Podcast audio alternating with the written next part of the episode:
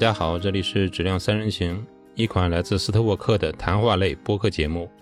我们关注软件行业测试领域的现状和未来，以及质量和测试人员的职业发展。好，接着刚才说吧，刘刘然，你说你查到的策略，呃，原来的意思是什么？呃，关于策略，其实我们首先要正本清源。在汉语词典里面，它主要是指谋略手段与战略相对，为实现战略任务而采取的手段，既有稳定性，又有较大灵活性，随着客观形势的变化而变化。所以，它其实可以认为是为了达成一定的目标而采取的一定策一也有一定谋略，或者是一定手段，或者是相应的。一些技巧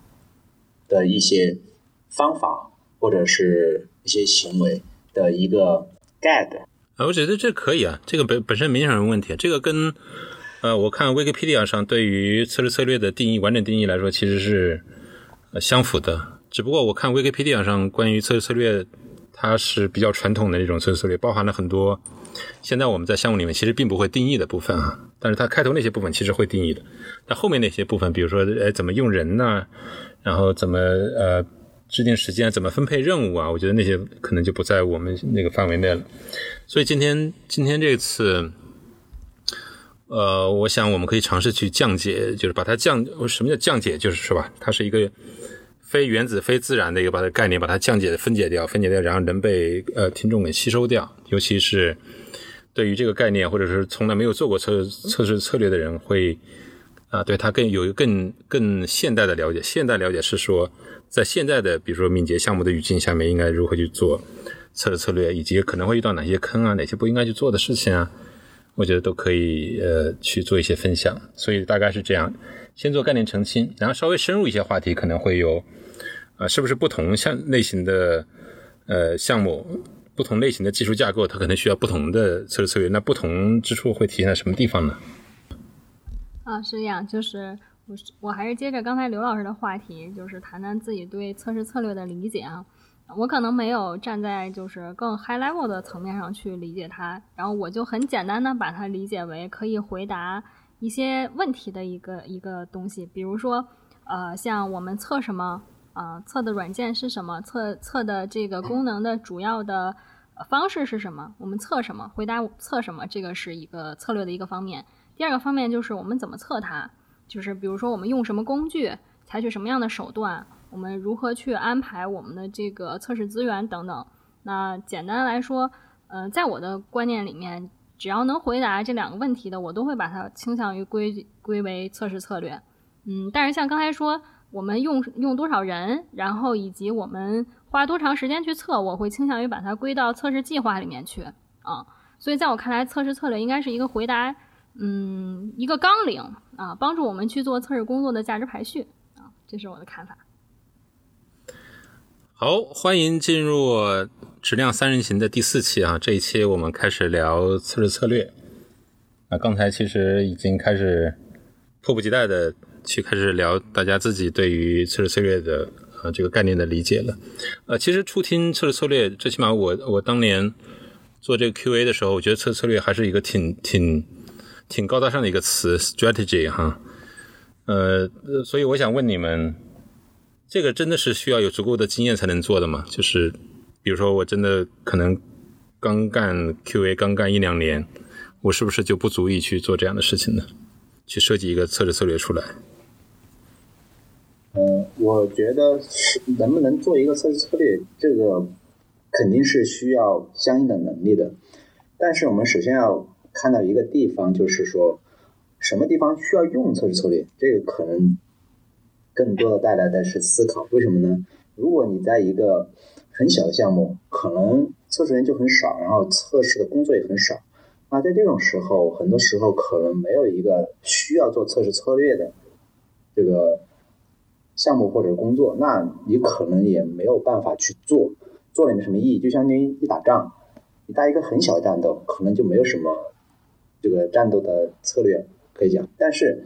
一旦你上升到战役的级别，那你可能就要策略。就跟测试一样，我们如果是一个大型项目，测试员非常多，我的测试工具、测试的这个用力，包括我测试的类型也非常多，那这个时候就需要有个策略，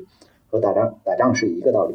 那这个测试策略你要真的做得好，核心是什么呢？其实就是你的经验、你的知识。为什么？你在小小的项目里面，你可能不需要一些呃很丰富的经验去管理，或者是去帮助更多的人，呃，就很多的人帮助很多的人来完成一个项目的测试工作，还有需要用到很多测试资源，包括工具、包括方法、包括这个被测项被测的模块也非常多。当他们多了之后，你肯定是需要做一些取舍啊，在英文里面叫 compromise。它很多时候策略就是在做各种的取舍，就像小梁长说的，这价值取舍。那做做价值取舍的时候，我们怎么去？就像当年我们在做数学里面的这个最优化理论一样，我怎么以最优的排序，或者说最优的取舍，来完成我最高的测试价值，用测试工作完成我项目的最高的测试价值，得到最好的这个质量。就是相对来讲，在你资源有限的情况下，能得到一个在最优的你的价值取舍的情况下，就是所谓的最优策略情况下，得到一个所谓的最好的质量。这就是我觉得我的理解。所以说是确实需要很多经验和知识的，因为没有这些经验，没有知识，就像你没有做过、没有学过那个数学里面的优化理论一样，动态排序，你就嗯根本就没拿来，你可能只能去。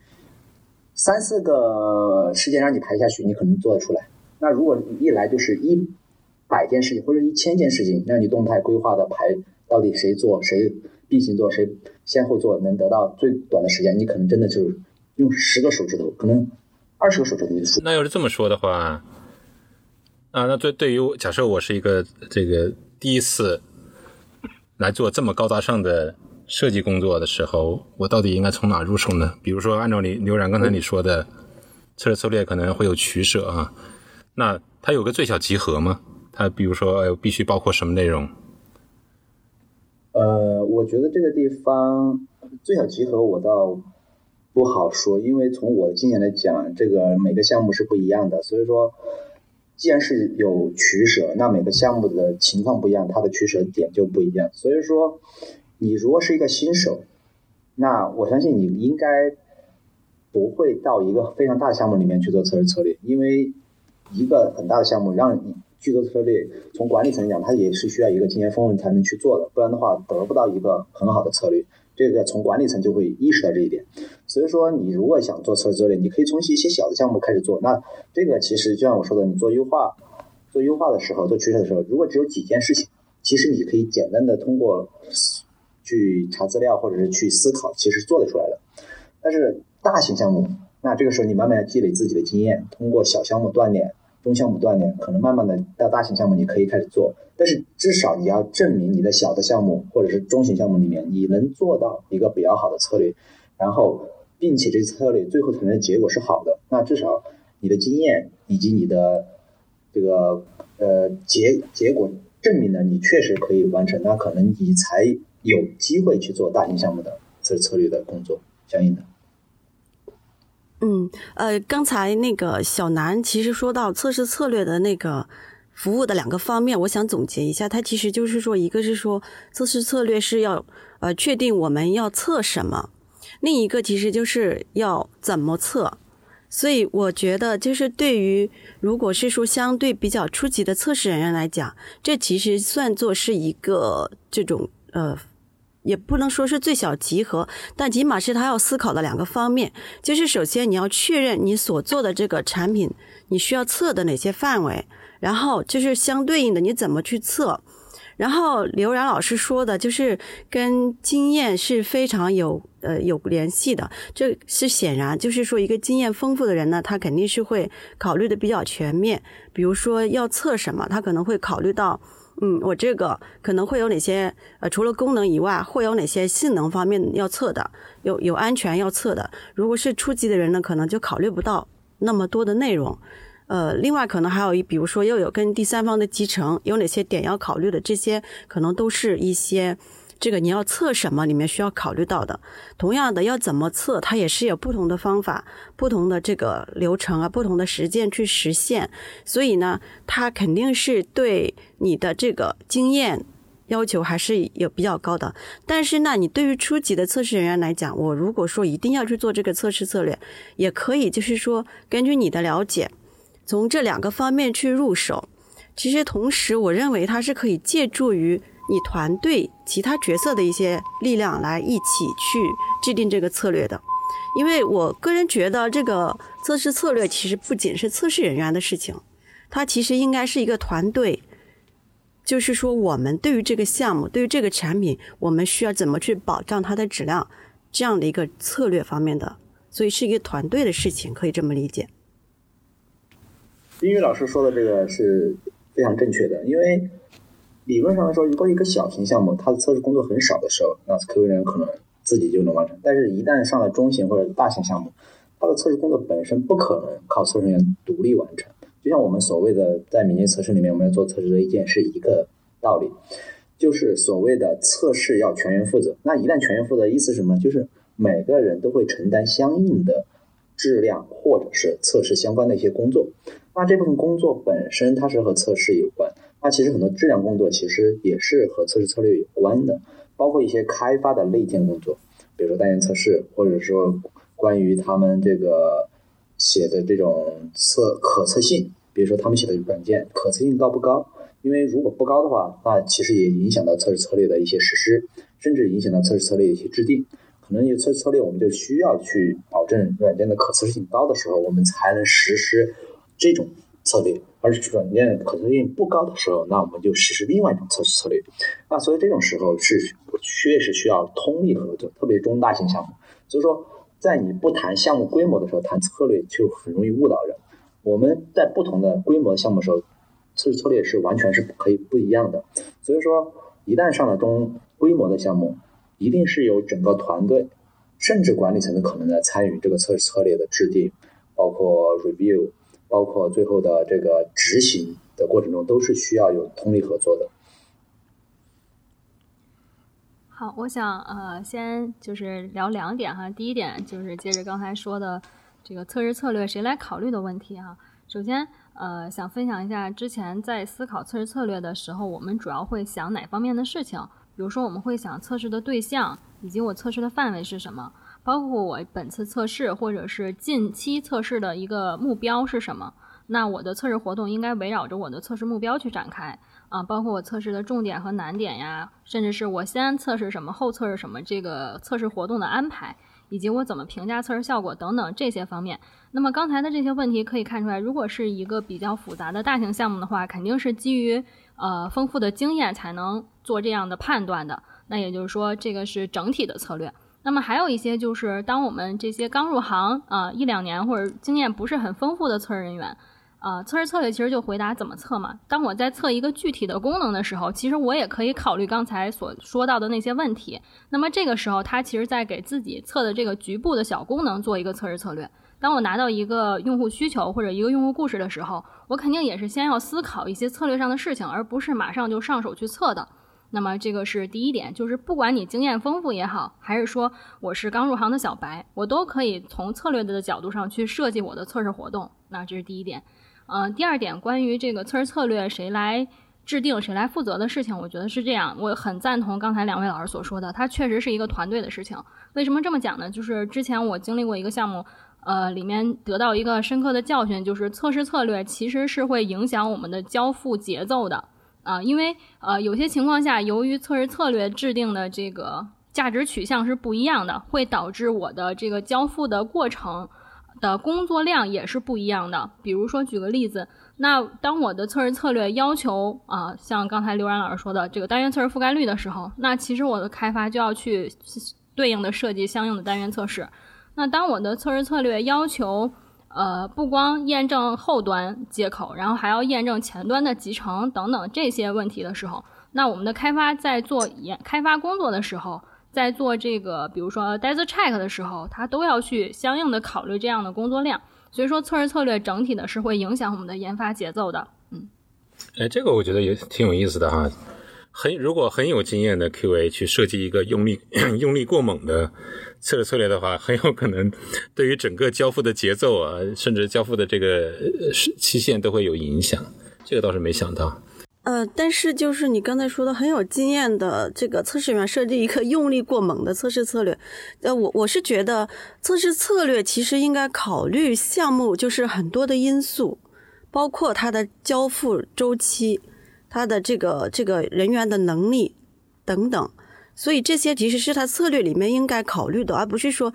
因为测试策略用力过猛导致我们可能就是这个呃交付的压力比较大。我也同意这一点，就是经验丰富的人不应该设计用力过猛的，用力过猛一般都是没有经验丰富的人，就经验不丰富的人才会用力过猛。就是他做不到 compromise，就做不到妥协，他不会根据整个项目的情况去收集，或者是和 PM 协作、和 BA 协作、和 CO 呃 PO 协作，知道他们的诉求，然后对这样的需求，然后去制定策略，而是我一来我什么都要测。everything 都要测，那 everything 都要测，肯定是质量最好的。那这种就是一般是没有经验的表现。OK，呃，我刚才你们都提到了，一个是在测试策略里面，当然要定义测什么哈，以及怎么测，会会需要去定义测成什么样吗？我的意思，比如说对于质量的一个呃一个想象，呃，覆盖应该是覆盖覆盖率会有多高是吧？bug 数会应该多少，以及以及有其他的指标吗？会定义这样的指标吗？嗯，我觉得是这样，就是，呃，可能在我们测试真正开始测试之前，具体的指标的数值很难去确定下来。但是我们在测试之前，一定是知道我这次测试的目标是什么，我要测试达到什么样的效果，以及谁来评价我这次测试的效果，这些都是测试策略里面应该考虑的问题。对，这就像是质量目标，其实质量目标是影响我们测试策略的一个因素之一。OK。那我们做这个测试，呃，测试策略的时候，会有一个恰当的时机吗？还是说一定会依赖设计的开发文档出来之后，对于整体的呃架构的设计啊，然后它这个系统呃具体的开发的技术栈啊，这呃会把这些都定义出来之后，才去设计这样的一个测试策略吗？还是说基本上是同步进行的呢？我觉得用一个词来形容吧，演进。其实我觉得测试策略应该是演进出来的。它不可能一来我什么都没有就写一个完本，呃，完整的版本。那可以有一些框架，可以有一些点。那当你得到的信息越来越多，与你协作的人越来越多，帮助你去 review 的人越来越多，那你这个测试应该是逐步的演进。就算你项目开始开发，开发到中途，你发现有些东西不合理，呃，就是说开发遇到一些困难，或者项目的规模也在不断的变大，项目的项目的一些东很多东西都在变，可能需求也在变。那影响到很多一些底层的东西都在变的话，它甚至影响到你的测试的这个类型也在变，那这个测试类也要跟着演进。所以说，我觉得它应该是个始终在演进的一个过程。但是你仍然需要在某一个时间点去设设计一个出来。我是说，这个时间点在什么时候会是一个比较好的时间点呢？我们一般的 SourceWorks，我从我的角度讲，我们会在 Inception 的这个阶段。对，一般呃，或者是在。Inception 如果没有的话，那那怎么在 Iteration 里你也会开始做这做这个事情？呃，我有一个很很好奇的一个问题，有没有被证明是一个失败的测试策略？如果刚才刘然说测试策略总是可以演进的哈，那那是不是就不会永远都不会失败？因为我总会去调整它，还是说你们经自己也经历过这样一个？不管是别人设计的，还是你们自己的经验中出现过的测试策略，相对来说偏差比较大，或者说当你一旦落地的时候，会发现跟开发他们具体实现起来其实区别会比较大，那样的话落地起来会很难，会出现这种情况吗？会出现，就是呃，之前我经历过一个项目，就遇到这样的问题，就最开始的测试策略在制定的时候。啊，基本上只是考虑到就是后端数据的一些问题，然后没有考虑到前端的这个集成的问题，以及端到端的跑业务的问题。那我们的开发，因为它其实是之前这个项目，它是一个怎么说呢？它它是一个后端的项目，就数据迁移。然后类似这样的项目呢，我们在开始初期的时候没有考虑前端的这种集成相关的事情。但是后来我们发现，就是呃做着做着，大家对做的这些迁移的接口。特别没有信心，不知道这些接口迁完了以后数据还能用不能用，然后我要通过后后端去呃验证这个数据的可用是是可用性是比较困难的，只能是通过前端去验证。那后来我们就及时调整了测试策略，就是我们在呃 DC 的时候要把前端的验证也加上，这样起码保证我初步的这个前端的冒烟测试是能通过的。不会说像之前发生的就是我数据迁进来，但其实我前端根本就看不到这数据，或者是哪哪都报错。那这个其实就是一个从一个不太恰当的策略转变成一个恰当的策略这样的一个过程啊。而且这个过程的转变其实有些痛苦，因为呃我们最开始没有考虑前端的事情，所以在估点的时候，其实我们相对会呃比加上前端的集成的这种估点要少很多。但是大家也是克服困难，就是把这个呃节奏理顺了以后，后面就很快了。所以说，这个测试策略真的非常影响这个整体的研发的节奏。嗯，呃，我经历过一个算是一个比较惨的一个例子，呃，那还是好多年前，我相当于小白的时候，呃，就是团队当时做的一个产品呢，其实对这个。嗯，怎么说呢？它的数据量特别大，然后我们用到了一个第三方的这样的一个呃一个系统，它的系统呢其实没有被验证过可以支持这么大的数据，也就是说我们在预定要上线的前一个月还没有真正测试过，包括它的这个第三方系统都没有呃用过这么大的数据量。所以呢，当我们到快上线前期去搭建这个环境，去开始准备上线的时候，发现完全行不通。我觉得这算是一个呃呃非常失败的一个这个策略的一个例子。但是初听起来好像更像是技术实现上的时候，其实并没有考虑到这种比较极端的情况，或者是。是吧？这个交付迭代并没有尽早的去在那个环境里面用实际的数据去去跑一跑，而导致的这种对于测试的这种约束，我理解起来更更像是这样一个情况啊。其实我我觉得测试策略本身就应该包括这些，就是说我们嗯，其实是要保障这个产品能够顺利的上线，这这整个一系列的问题都是在这个策略里边的，应该是。包括什么时候用真实的数据去测，呃，什么时候能有这个环，哪个阶段要开始去测，开始集成等等，这些都应该在里面。没错，这个可能正好印证了之前我们聊到的，就是为什么需要不同角色甚至更多经验的人去 involve 进来，因为他可能要考虑到这种实际的数据量很大的时候，对于大数据量的这种测试需要尽早的去体现在实现的阶段，自然也要写进这个策略里面。嗯，我倒没有经历过比较失败的测策略，因为最大的问题是我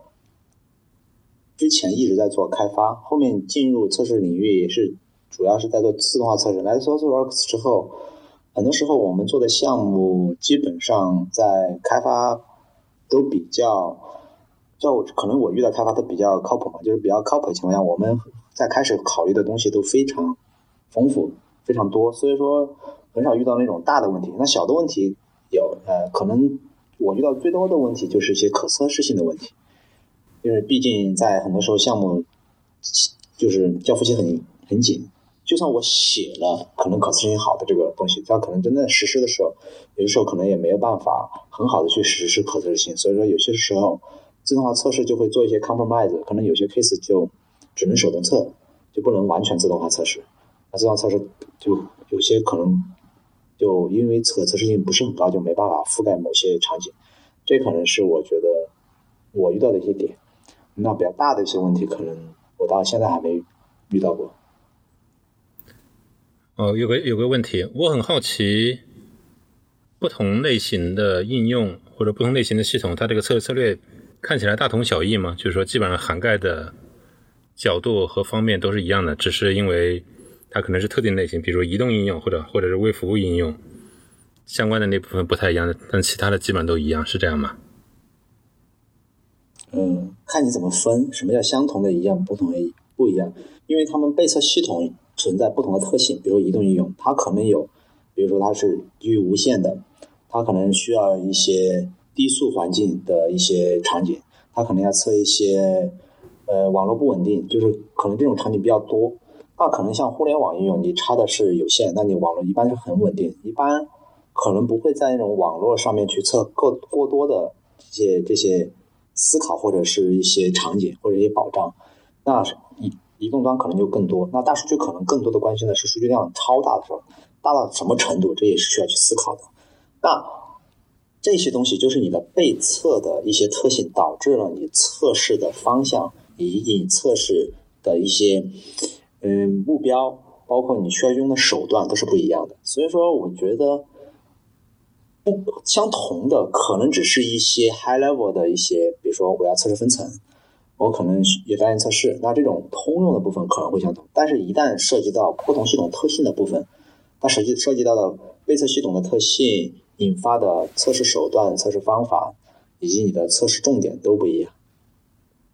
呃，的确是，就是在 high level 层面来讲的话，测试策略，因为它要考虑的，嗯。这个面也就是这些，所以这块是可以说是相同的。但是具体针对不同的系统、不同的这个架构、不同的这个平台，它去细节性的东西是会不一样的。的确，像刘老师说的，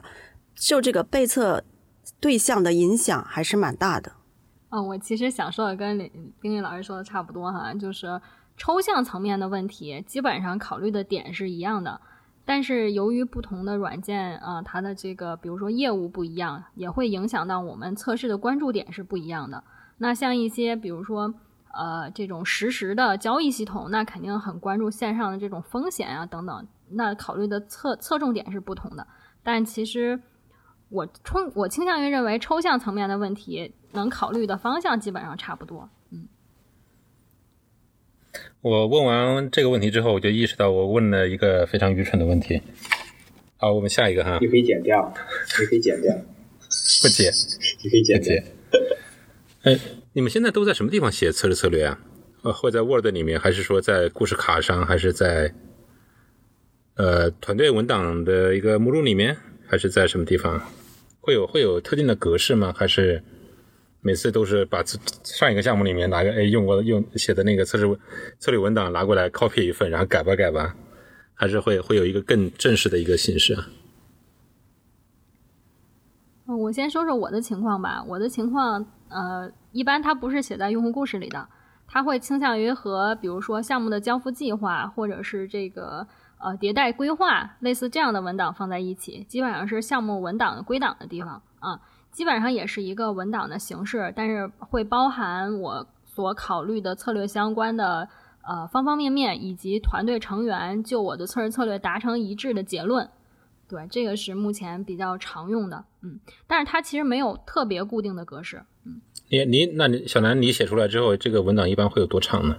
一般来说，它不会太长，嗯，不会太长，因为纲领性，因为我把它定义为一个纲领，纲领性的东西 通常不会太长。几页啊，有的时候甚至是一页，但是呃，也有发现一页，比如说写的不太够，然后我们会往里补充的情况，这也是有的。嗯，就像刚才刘然老师说，他演进嘛。嗯，对对，你提到了一页嘛，因为我觉得像刘然开头说的那么多，我觉得一页肯定写不完。然后冰玉他写过一篇文章哈，就一页纸测试策略，所以我现在就想就想咱们就围绕这个可以聊一聊哈。为什么会期望在一页纸里面去描述这样的测试策略呢？毕竟我们开头聊到很多啊，就是测什么以及怎么测，甚至对于质量目标做一些定义。我想一页纸里面其实是很难定义，稍微复杂一点的项目啊，小项目也许就不需要测试策略了。按照刘然的话说，那一页纸为什么会希望用一页纸去承载对于本该囊括那么多内容的测试策略呢？我要打断一下，我没有说过小项目不需要测策略，我说的小项目不需要正式的去写一篇测策略，因为它的工作量太少，所它的策略就是所有东西你都做，只有在大型项目的时候，你要进行对资源进行优化、进行取舍的时候，你需要有一个排序，需要有一个 guide，让你怎么控制这么多资源，去在什么方式的情况下，有序的去做到最高的价值。在资源有限的情、时间有限、金钱有限的情况下，所以说小项目的策略就是一个，就什么都做，因为你项目项目小，就那点功能，你每样东西都测一遍，什么都测一遍，其实也花不了什么工作量，然后你的人员也够，所以说是这种情况，就我要解释一下。然后第二个，呃，关于一页纸测试策略来讲的话，我刚才补充一下，我写测试策略一般来讲，呃，是根据客户的这个 concern 来，因为。不同的客户他其实是有相应的需求的，可能这个客户他这个项目一个是规模，一个是规模，第二个是他可能对这个诉求是不一样的，所以说我会根据客户不同的诉求，就是我会与他讨论，然后根据这个诉求来把比较他关注点的这种测策略，我会写的稍微详细一些。那可能不是很关注的测策略，我会想写成一些呃比较 high level 的。这种盖的形式的，所以说我写的文档一般一般都是会呃在 conference page 上可能转成 word 文档都是两三页、三四页以上的，一般都是两三页、三四页以上的。所以一页的有，就中小型项中型项目呃小型项目我可能会写一页，就是就像你说的那种非常 high level 这些盖的相关的。但是，一旦稍稍微稍微中型一点项目，我们客户的诉求，他可能他也需要知道你具体要做些什么，我会稍微写细一点。特别是要关注那一部分，毕竟是文档嘛，更多的是让大家达成一个共识，然后大家大家清楚你的策要做什么，然后最后总体一起来认同这件事情，这是我的测试策略需要达到的目的。嗯，呃，我先抛砖引玉一下啊，就是首先我很赞同刘然老师刚才分享的关于测试策略的篇幅啊，那。取决于我们对这个策略呈现的这个受众，他的要求是什么。那么还有一点就是我，这是我的猜测啊，一会儿 冰玉老师可以补充。就是关于我们怎么为什么要用一页纸去写测试策略，我猜可能有点像我们怎么由几百页的需求文档变成用户故事一样。可能一页纸承载的并不是测试策略全部的内容，而是说，呃，我们用要用这一页纸的测试策略去呈现我们比较关注的最有价值的点是什么，以及我会拿它去和我的团队去进行沟通。那这个是我们的一个纲领，所以如果纲领的话，那一页纸又是可视化的，那我觉得这个呈现是足够的。但具体的细节需要更多补充的话，那一页纸就是不充分的了。嗯。哎呀，小南把我要说的都说完了。嗯，是这样的，我就来先说一下，就是这个一页纸测试策略的一个缘起哈。呃，其因为其实我在 SolWorks 也待了很多年了，在我之前做的一些项目来讲的话，都是呃规模没有太大，相对来说时间持续的时间也不会太长。这种时候呢，我们的策略也都是呃写在一般是用这种呃 Wiki page 来写，就写在跟你的。呃，项目管理的系统在一起，跟那些测试计划、跟那些需求文档什么的都在一起的这样的一个地方。呃，但是后来就是我加入了一个项目呢，是开发了有十年的这样的一个项目，就是它的时间，它的这个持续的时间非常的长。呃，刚开始呢也是这样的策略文档，但是我们刚才说到的这个演进，它也在演进。说实话，这个策略文档其实很难去。呃，随着这个演进去把这个文档更新，并且起到它的作用，就是说，呃，给团队能有策略上的一些指导。团队是不是都清楚这个测试策略是什么样的？其实是存在这样的一些问题的。随着这个团呃时间的呃持续，加上这个人员的变动，而且团队规模的扩大，它就带来了一些问题。就是当我们聊到测试策略是什么样的时候，大家其实是。不是很清楚的，就是从团队的角度来讲不是很清楚。那我们就想到说，如果是用这种集中、比较简化的、又可视化的这样的一个方式，能展示我们策略里面最关键、最有价值的部分，就像小南刚才说的，那可能就是对于我们团队来理解这个策略会很有帮助。所以就是想到把我们目前在这个项目上。呃，实践过程中，整个包括整个流程全流程里边，跟这个质量保障相关的一些实践活动，都能通过这个一页纸把它展示出来。当然了，这个就是具体的细节，它肯定是不能在这一页纸里面的，一页纸肯定是不够。当然，我也没说一页纸多大哈，可以是一页很大的纸，呃，这是另外一回事。嗯，就是其实这个里面它。的确主要是只是一些关键，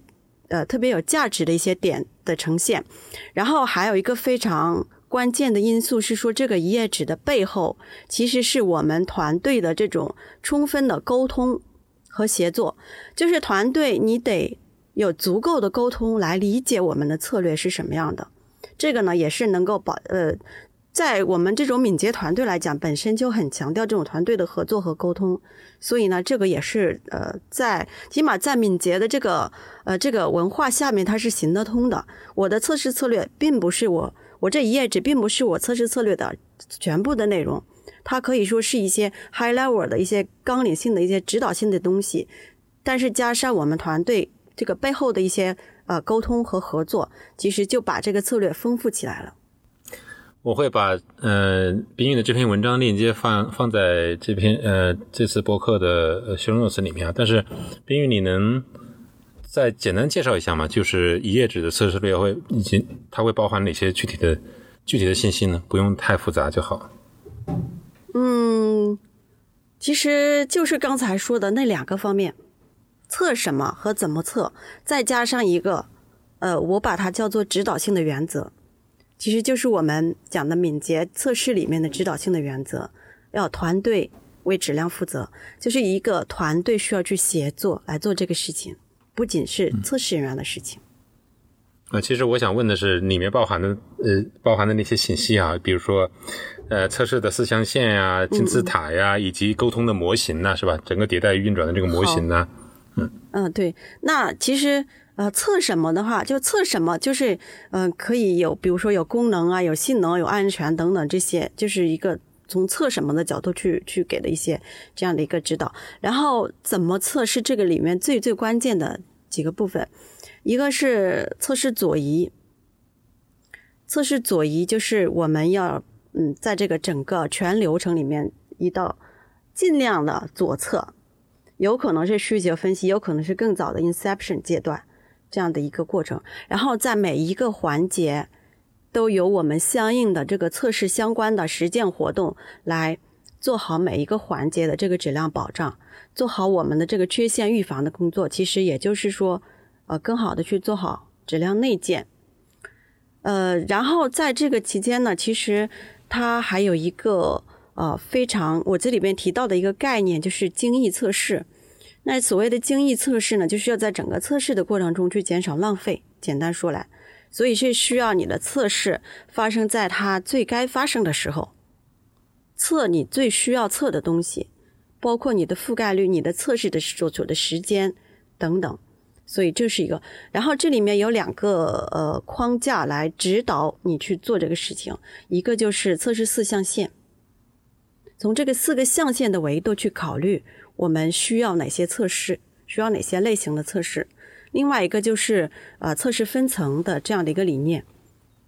呃，但是我图上画的是一个测试金字塔，呃，它其实背后是一个测试分层的理念，就是每一层的这种测试覆盖，它怎么能够做到最有效？这是我们去考虑这个策略要考虑的。另外还有一个就是往右边，我们全流程到右边有这个测试右移，我们要去利用生产环境。这样的一些信息、一些日志、一些用户反馈啊、用户的行为等等这样的一些信息，来指导我们去呃优化开发和测试的各个环节。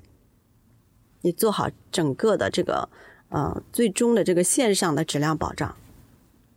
嗯，主要就是这些。呃，谢谢冰玉的呃解释哈，就是还有一个问题，就是现在我们当。在网络上看到或者或者是问一些 Q A 的时候，说你的测试策略是什么？其实他很容易就给你画出一个三角形啊，就是非常著名的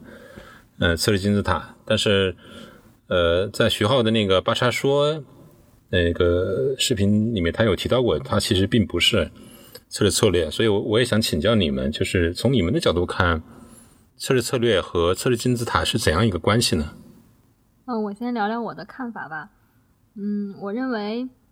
嗯，测试金字塔是我们在做测试策略的时候需要考虑参考的一个模型。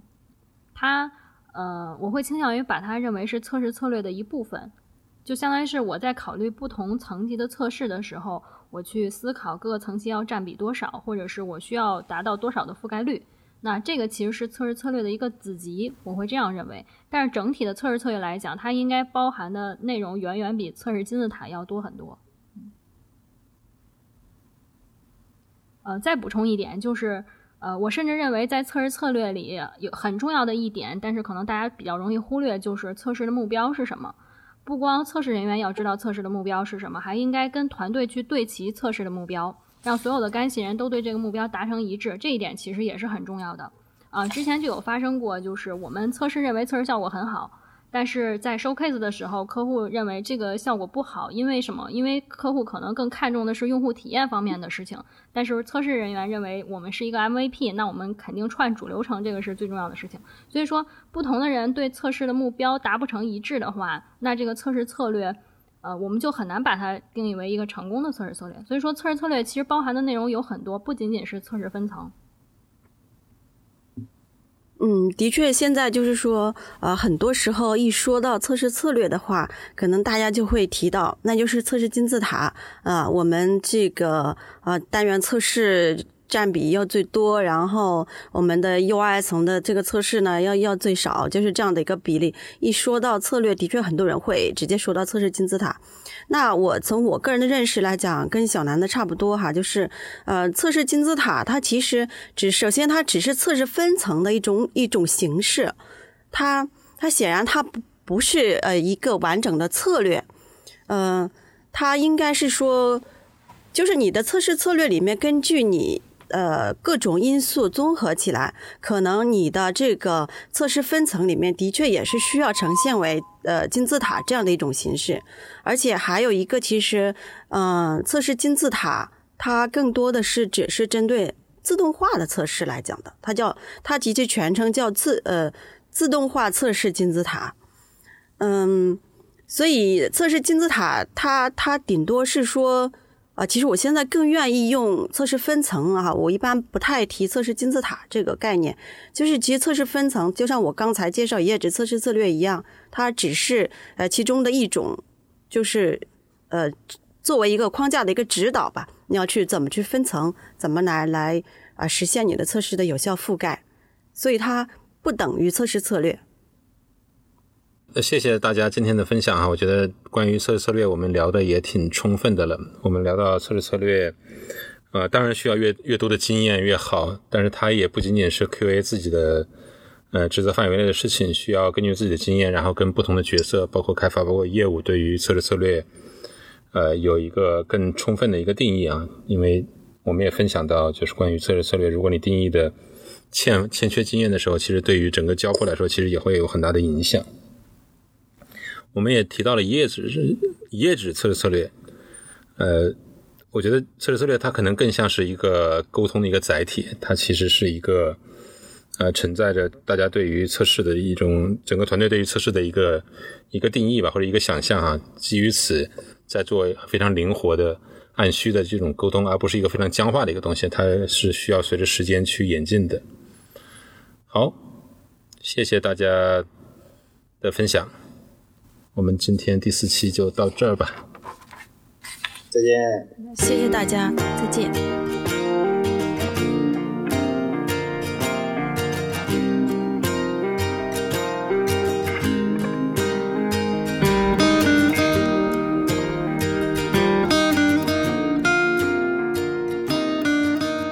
谢谢收听《质量三人行》，这是一款来自斯特沃克的播客节目。我们关注软件行业测试领域的现状和未来，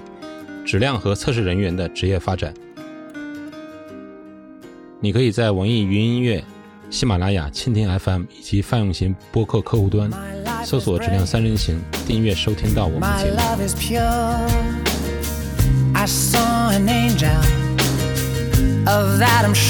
目。She smiled at me on the subway. She was with another man. But I won't lose no sleep on that, cause I've got a plan. You're beautiful. You're beautiful. You're beautiful.